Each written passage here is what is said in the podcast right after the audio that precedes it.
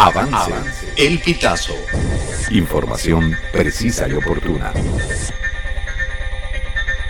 Registro electoral. Hay pocos centros habilitados y el CNE no abre jornadas especiales.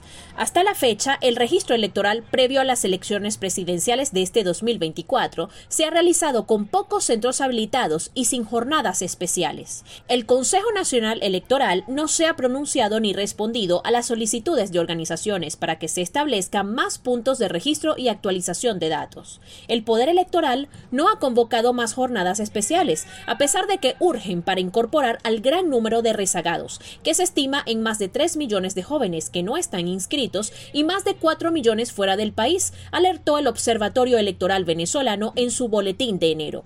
Debido a esto, los ciudadanos deben acudir a las oficinas regionales electorales del CNE, ubicadas en las capitales de los estados, para poder inscribirse en caso de ser nuevos votantes y actualizar sus datos. De acuerdo con el presidente de la Federación de Centros Universitarios de la Universidad Central de Venezuela, Jesús Mendoza, han solicitado al CNE que instale un punto de inscripción en cada parroquia del país, pero el ente no da respuesta.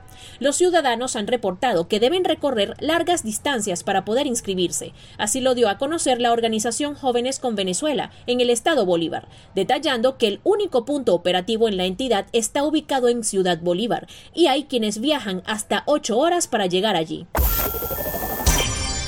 Esta y otras informaciones puedes ampliarlas en nuestra página web elpitazo.net.